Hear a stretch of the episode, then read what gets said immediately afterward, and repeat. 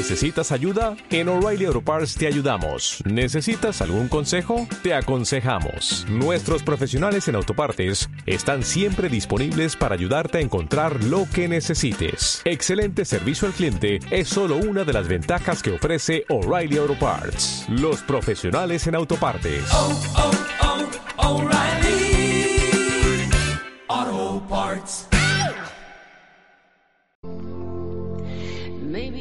Un espacio cultural dedicado a la literatura. Hablaremos de libros, adaptaciones al cine y entrevistaremos a diferentes personalidades del arte y la cultura. Presenta G. David Peralta.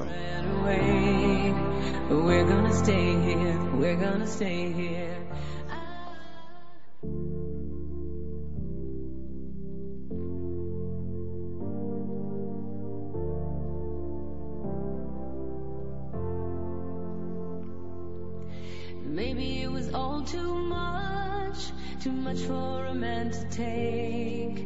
Everything's bound to break. Sooner or later, sooner or later, you're all that I can trust. Facing the darkest days, everyone ran away. We're gonna stay here, we're gonna stay here. I, I, I know you're scared tonight.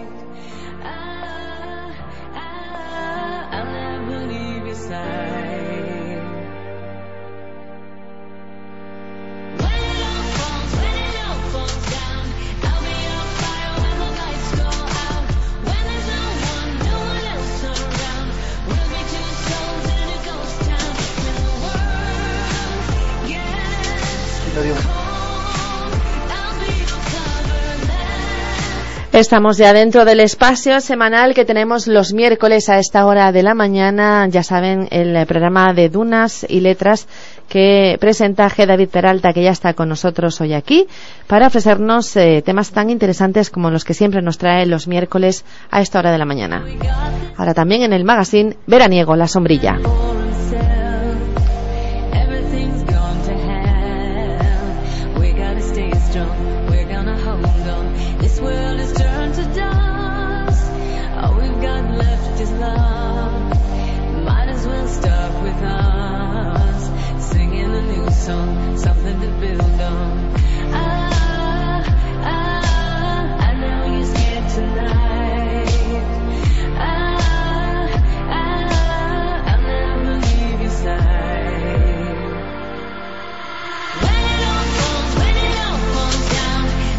Hola David, eh, muy buenos días, ¿qué tal estás? Pues muy bien, aquí contigo, bien acompañado, como siempre. Además vienes también tú muy bien acompañado también.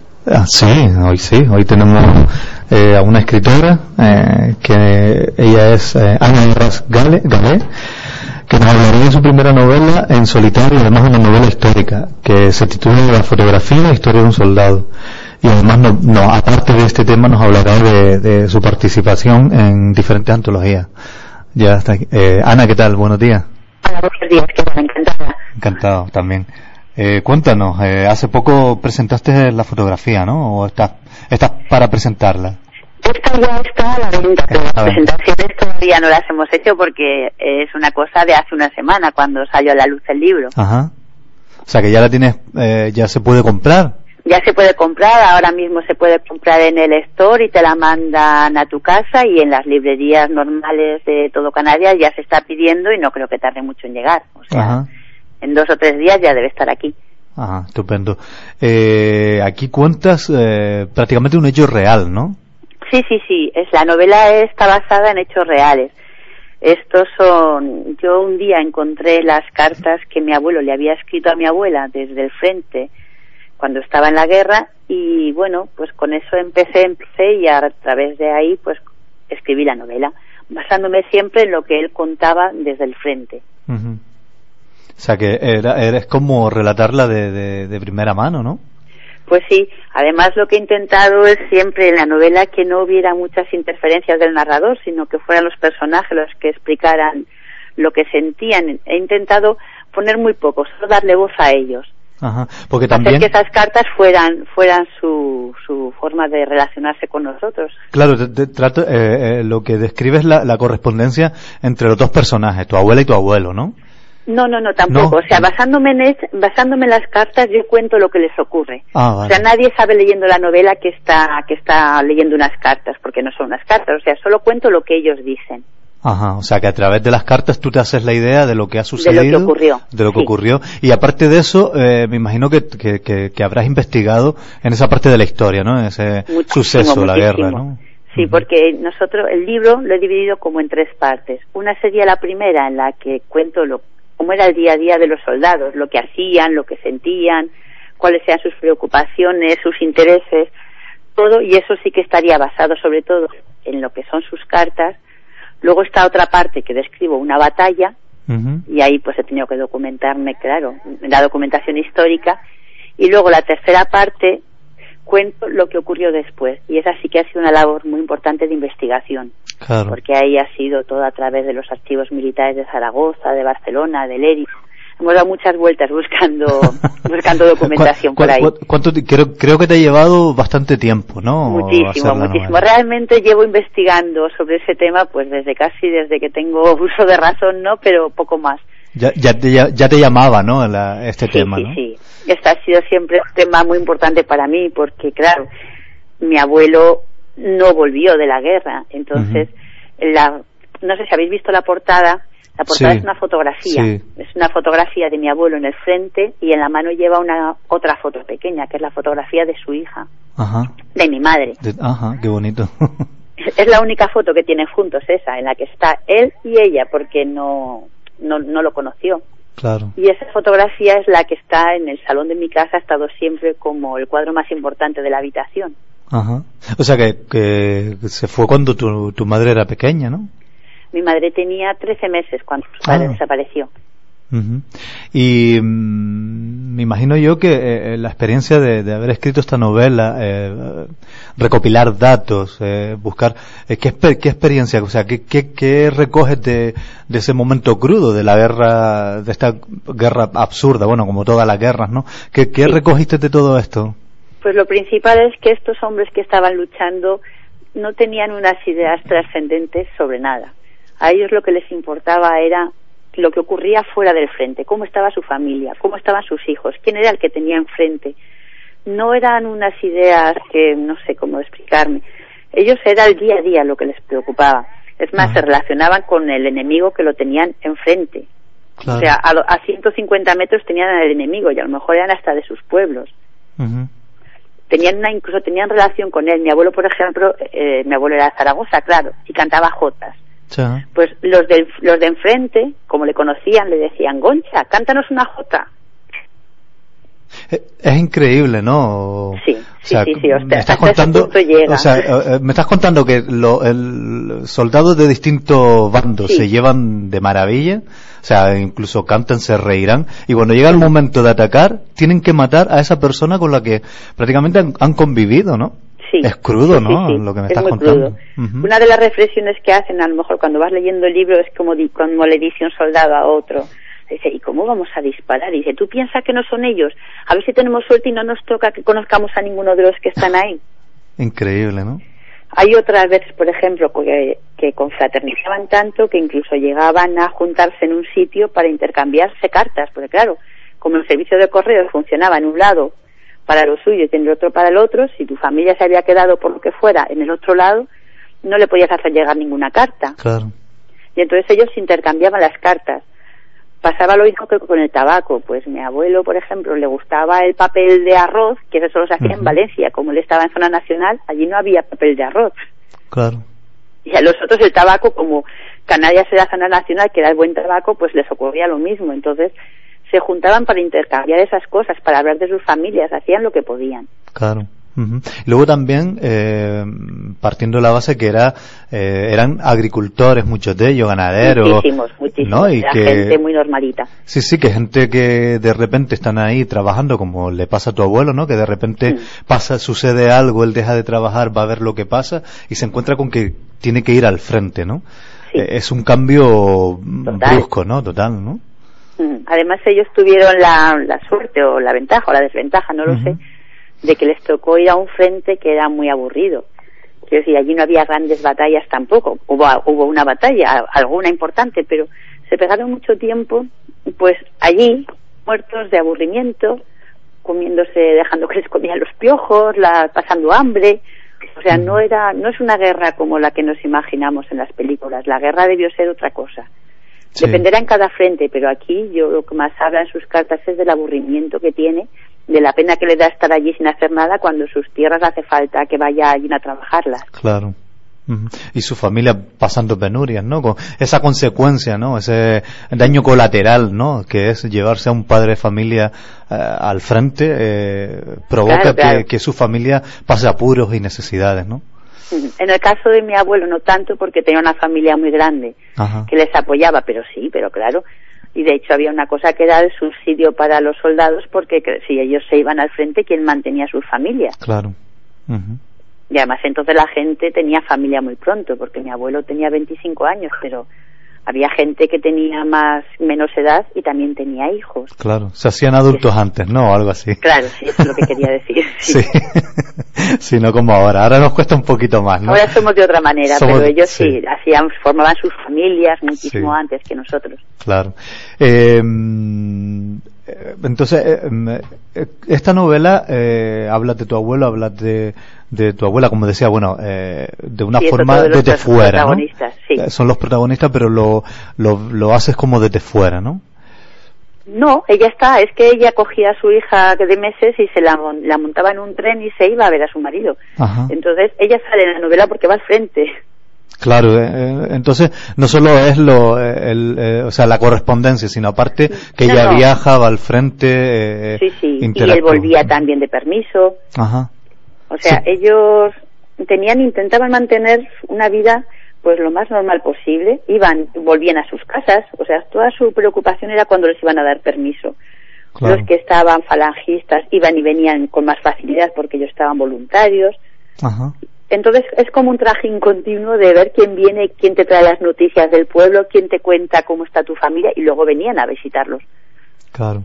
Y aparte, es, es difícil imaginarnos una guerra así, pero sí. No, sí, la verdad que eh, lo que te pone en las películas es el, el momento de la batalla, sí, que están Claro. eh, en Ujú. algunos momentos mm, parados esperando que, que suceda algo, ¿no? Pero normalmente ves el, el o sea, la- el plato fuerte, ¿no? Que es lo, o Sí. cómo te lo pintan, ¿no? Que, que es lo fuerte. Eh, Pero hay tengo muchas horas en las que no pelean. Claro, claro, que están quietos, ¿no? Y gracias a Dios, ¿no? Que hay un, un pequeño descanso. Tengo entendido que en, en el pueblo en el que está destinado Ángel eh, pasa mucho tiempo, como tú bien has dicho, y ahí también conviven con la poca gente que, que habita el pueblo, ¿no? No, no, y que no son pocos, ¿eh? O sea, la Ah, bueno. gente sigue viviendo allí. Sí, hay O gente sea, viviendo y los Claro, soldados y conviven, ¿no? lado. En- Sí, Dim- ¿Cómo, perdón? que ellos están, el, viven, la gente vive en su pueblo y tienen la guerra en la puerta. Claro, sí, sí. Y me imagino que en los momentos esos de parada, como dices tú, eh, convivirán con ellos, ¿no? Totalmente. Mi abuelo, por ejemplo, se hospedaba en casa de una señora que es la que le llevaba las ropas, allí se podían ir a vestir, a cambiar, a veces, a veces pagándosela les hacían unas comidas de, pues, para no comer el rancho. O sea, establece una relación muy, muy importante con la gente de Quinto, que es donde estaban ellos. Una relación que se mantiene durante mucho tiempo después, porque mi familia siguió con esta, con esta familia de Quinto, manteniendo relaciones hasta que ellos fallecieron. Ajá. Porque sí que es verdad que todas las relaciones que yo creo que se establecen en estos momentos tan difíciles duran toda la vida. Claro. Pues, pues sí, porque son los, eh, eh, son los momentos malos, no las risas y las Sí. fiestas, sino los momentos malos, ¿no? Y entonces te, te une más a esa, a esa otra persona, ¿no? Eh, eh, eh, me acabas de decir que están proyectos, ¿sabes? estás pensando en, en presentarla, me imagino que dentro de poco, ¿no? Sí, sí, sí. Yo ahora, porque también la novela ahora ha salido en una época de verano que, que hay Complicada. mucha menos gente. Sí. pero en septiembre o en octubre sí, yo quiero hacer alguna presentación. Ajá. Quiero dar a conocer y que todo el mundo sepa cómo eran, cómo eran las cosas. Esta novela no es una novela que sea que pretenda dar una lección de historia, no. Esta es la novela, la historia de las cosas pequeñas, del día a día, de, de los sentimientos de las personas. Claro. Ujú. Sí, que cuentas lo que le puede pasar a cualquiera, ¿no? A cualquiera, da igual. En este caso se trata de que, está, de que es un soldado nacional, pero supongo que los soldados americanos tendrían unos sentimientos muy parecidos a los que a los otros. Claro. Sí, que se puede identificar cualquier persona que haya pasado por eso, ¿no? Y que quiera conocer también cómo es de verdad, o sea, cómo era lo que no, no lo que nos están contando ni cómo la vemos, sino cómo era de verdad. Y es así, porque, porque son las cartas, o sea, porque coges las cartas y yo solo he transcrito lo que ellos me han contado. Claro. Y ves que no, o sea, que su preocupación era que van a ser las fiestas del pueblo y no voy a poder ir y, y que los del pueblo pues le mandaban unos pollos para que los porque además es que daba la casualidad de que con mi abuelo había un montón de gente de su pueblo Ajá. y de su pueblo y de los pueblos de al lado. Se ve que conforme mandaban juntos a los que eran del mismo lugar. Claro. Entonces allí como que ellos intentaban mantener sus costumbres, su forma de vida, la trasladaban al otro pueblo. claro, si, si había fiesta en su pueblo, pues la intentaban Ellos la hacer. celebraban La también. celebraban, claro. sí. bueno, y luego me, me imagino que en los temas de aniversarios, cumpleaños, de los parientes todos que... celebraban. Claro, eh, y se sentirían eh, tristes, ¿no? Por no estar con ellos en ese momento, me imagino. Es una novela sobre todo eso, de sentimientos. Sí, no. Bueno, eh, lo, que, lo que me estás contando se ve, se ve intenso, ¿no? Eh, en ese sentido.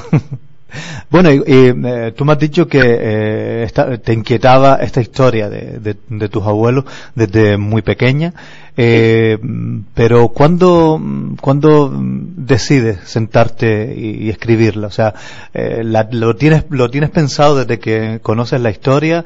No, que va. o, o- o llega un momento ya que dice esto lo tengo que escribir, ¿no? Pues fue así, porque yo empecé, siempre investigaba, siempre buscaba.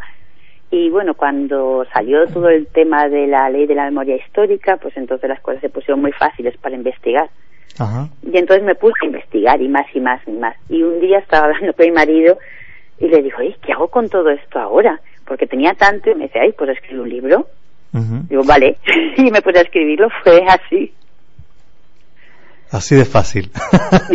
siempre me ha gustado escribir, siempre Sí. me ha gustado escribir, pero no se me había ocurrido hacer un libro. Investigar sí y buscar sí, pero claro, ya es verdad que me vi abrumada por toda la documentación que tenía, claro. por tanto papel.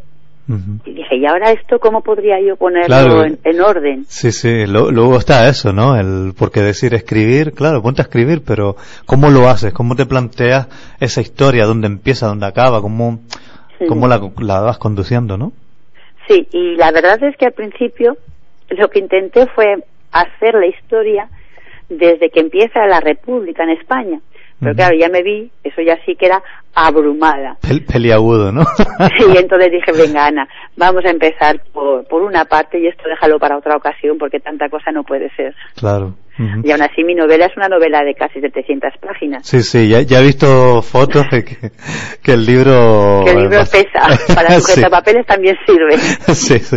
O como dice la gente, para la mesa coja, ¿no? Para la pata de la También, mesa. también, para eso también sirve. No, pero si lo leemos mejor todavía, ¿eh? Yo creo que mucho mejor. Mucho mejor. Y además apre- mejor. aprendemos muchas cosas que, que, que esperamos que no se repitan, ¿no? Pues son Claro cosas que tan no. crudas que, que no se repitan. Eh, antes te pregunté también qué qué sacaste de, de, esta no- de esta novela, ¿no? Al escribirla. Eh, ¿Crees que mm, se puede sacar algo, como hablabas de la memoria histórica, desde que se aprobó la ley de la memoria histórica? mm, ¿Qué, qué sentido ti- le das a todo eso que pasó? Pues yo creo que esta novela también puede ser un poco porque bueno, yo supongo que la, la historia, todo el mundo va por temporadas, ¿no? Mm. Y en este momento está como mal visto hablar de, de unos soldados nacionales. O sea, parece que tener un soldado nacional, que tu abuelo hubiera sido falangista, que no es mi caso, o que hubiera sido tal, como que casi está mal visto. Y realmente eso no es así. Claro.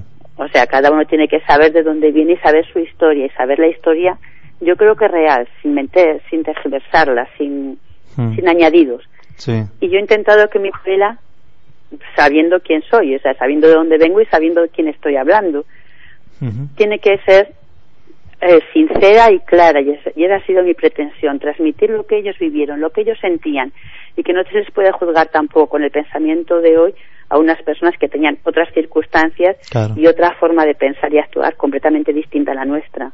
Claro, porque como habíamos apuntado antes, eh, eran granjeros, eran, Eran agricultores. agricultores y, y, y Eh, solo, jornaleros, claro, solo- sí, sí, gente que solamente pensaba en sacar adelante a su familia ¿no? a su familia. y no que- pensaban en política o No, em- ellos entendían, o sea, ellos, Sí, por ejemplo, no. estos son todos, sobre todo son cristianos, son católicos, son Claro. tal, son conservadores porque lo son. Entonces ellos sentían, bueno, es lo que sentían, lo que lo que no podemos es juzgarlo con nuestro pensamiento Claro. de hoy. Sí, sí, sí, pum, sí, porque no, eh, tampoco estamos en ese marco, con lo No, cual, claro, no tiene nada que ver. eh, si nos viéramos ahora en, en esa situación, a ver cómo actuamos, ¿no? Claro. ¿En qué lado nos ponemos? No sé, claro, no sé si peor o mejor, o sea, que no se puede jugar tampoco, ¿no? Y, no- y que además con, incluso con mi abuelo había otras personas que no pensaban como él, que su pensamiento estaba con los que estaban peleando contra ellos, pero por donde les había tocado estar, Claro. no les quedó más remedio que sumarse a los soldados nacionales, porque era eso o, o lo llevaban a fusilar a lo mejor, Claro. Porque su- ellos habían tenido la suerte, la desgracia de, de- de quedarse en ese lado de la guerra. Ese- ajá. Sí, bueno, Y le, le- le pasa a hermanos también, hermanos. Claro, primos, claro, a uno cada lado. a uno en cada lado y, y, se- y tienen que pelearse los unos con, con los otros. Es una cuestión de Sí. circunstancias, sobre todo. Sí, sí, Aparte y- de lo que tú pensaras o de Sí. tus creencias o tal, sobre todo son circunstancias donde te tocara estar allí. Ajá. Un sinsentido total, ¿no? Sí, total. bueno, eh, no solo, bueno, esta es tu última novela, tu primera novela en solitario, por En lo que tengo, solitario, sí. tengo entendido, siempre has estado colaborando con, con, con otras escritoras y además Sí, sí, sí. eh, has hecho mucho, muchos relatos cortos para antología. Ujú. Eh, a mí me, me llama mucho la, la curiosidad, 12 tríos y, y dos a solas. Ah, pues ese, ese es un libro muy divertido. Ese es un libro que escribimos entre tres amigas. Tres amigas que no nos conocíamos y no nos habíamos visto las caras nunca. Y empezamos a hacer relatos y son, una lo empieza, o sea, están escritos cada uno entre las tres. Una lo empieza, otra lo sigue y la otra lo termina. Y nos vamos turnando.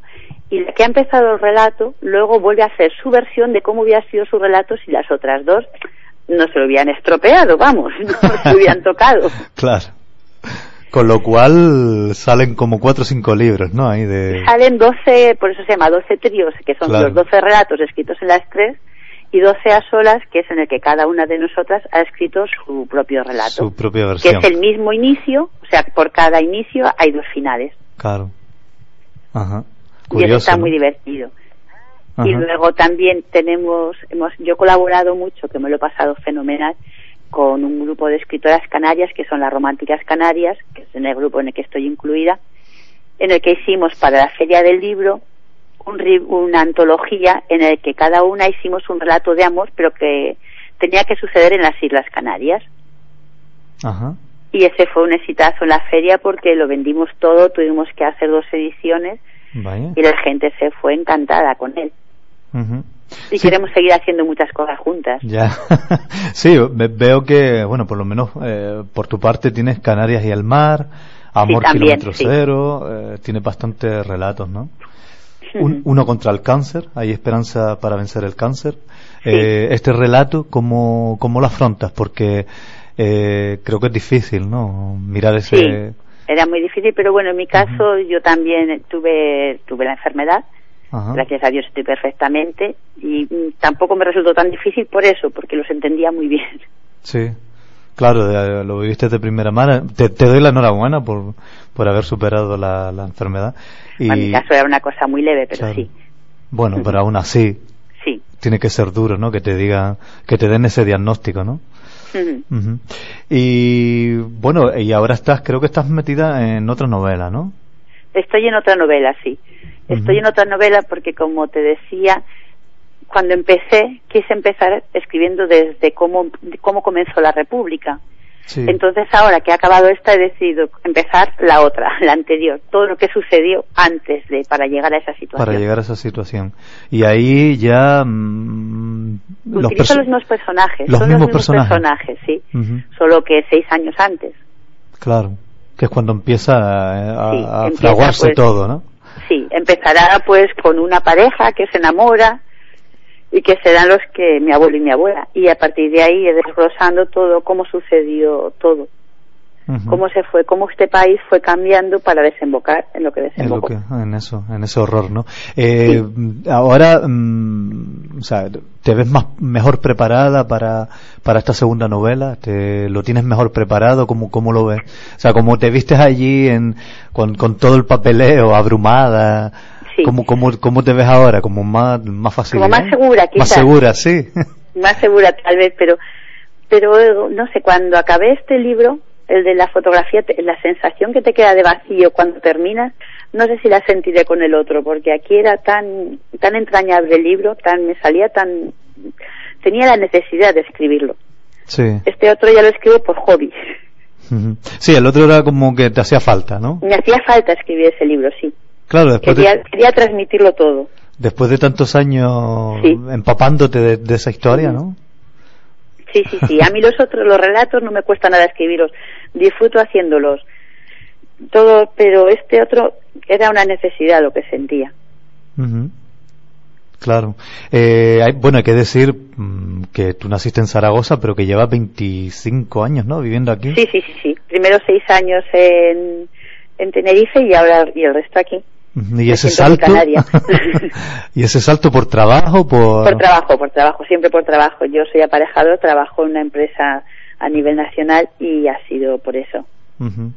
Y el salto a, a la escritura, hobby, empezaste por hobby y Es un hobby. es un hobby, por Es ahora. un hobby. Sí, yo creo que la gente es a los que nos gusta leer y a los que nos gusta escribir, yo creo que sacas todos tus tus traumas, tus cosas, los sacas escribiendo y te relajas, los echas fuera muy fácilmente. Ajá. ¿Y mm, te ha sido fácil, o sea, esa experiencia como eres- prácticamente eres Nobel, eh, creo yo, em, ¿te ha sido fácil eh, llegar a escribir un libro, eh, sacarlo a la venta? ¿Cómo lo, cómo lo has visto? ¿Cómo, cómo te ha sido? Ese ha sido un proceso largo. Escribirlo quizás fue más fácil que luego sacarlo Claro. a la luz. Pero bueno, yo también he tenido mucha suerte porque el de 12 trillos lo autopublicamos. Lo autopublicamos entre las tres amigas. Y este otro no, este otro ha sido a través de una editorial que la editorial me conoció, a, fue, fue una suerte porque era un amigo mío que me dijo, mira, ¿por qué no, te, ¿por qué no lo haces? O sea, yo le dije, mira, he escrito un libro, pero no sé. Y me dice, pero ¿estás buscando alguna editorial o algo? Digo, no, yo pienso guardarlo en un cajón. Y me dice, pues ¿por qué no se lo mandas a mi agente a ver qué opina? Y le hice caso, se lo mandé. Y a la gente le, le gustó y ahí seguimos. Ahí estamos ellos dos y yo tirando del proyecto para adelante. Ajá. O sea que continúas con esta editorial para Sí, sí, la sí. siguiente, ¿no? Bueno, la siguiente, como no sé cuándo la acabaré, ni cómo lo haré, ni nada de nada, pero vamos, de momento vamos a luchar con este. Claro, sí, no, ya. Porque el otro todavía es un El- proyecto el otro muy un a proyecto, largo no- plazo. No, hay fecha todavía, ¿no? No, y no, además, no, con 700 y pico páginas, Sí, sí, te- vas a tardar un poco, ¿no? Voy a tardar un poco, sí. Sí, eh, bueno, ya mm, nos has dicho que ya eh, la fotografía está a la venta en diferentes eh, librerías, ¿no? La, se puede En conseguir. todas las librerías y sobre todo en, en un portal, en el store, que te lo manda, que de, entras allí, lo pides y te lo mandan gratis y, y es muy cómodo, vamos. Sí. Pero vamos, aquí también llegará enseguida. Ajá, o sea que dentro de poco lo tendremos, ¿no? Sí, sí, sí. Eh, para hablar contigo, eh, gente que se lo haya leído, que se lo vaya a leer, se lo piense leer y quiera com- no sé, comuni- comunicarse contigo y contarte su impresión. Pues yo tengo ahí mi, mi dirección de Facebook, de Twitter, de Instagram, estoy en todas las redes sociales, además hay un grupo que se llama La Fotografía e Historia de un Soldado, y entrando mi nombre, tengo mi página web, entrando mi nombre, todo el mundo, y además estaré encantada de saber lo que opinan los lectores del libro. Ujú, Claro. Me ayudará mucho, sobre todo para escribir además el siguiente. Que te anima, ¿no? Sí. Claro, claro. Ajá. Por supuesto. Pues Ana, muchísimas gracias por estar con nosotros hoy. Ya nos, no, nos queda mucho más tiempo ya. Ya nos vamos despidiendo. Pues muchas gracias y muchísima suerte con la fotografía, ¿vale? Pues muchas gracias. Venga, un placer, un abrazo. Un abrazo. Hasta luego.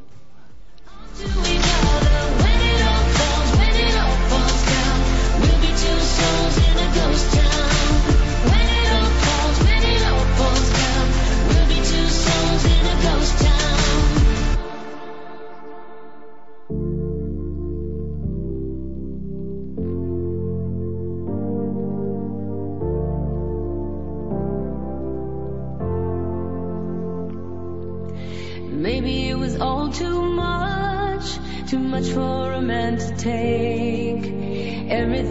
Pues nada, eh, ya hemos despedido a Ana Larras. Y bueno, como la cosa va de fotografía, pues eh, como no, tu fotografía, nos vamos con la canción Tu fotografía de Gloria Estefan de su álbum Unwrapped, eh, desenvuelto de 2003. Hasta la semana que viene. Hasta David. la próxima semana. Hasta la próxima semana. Adiós.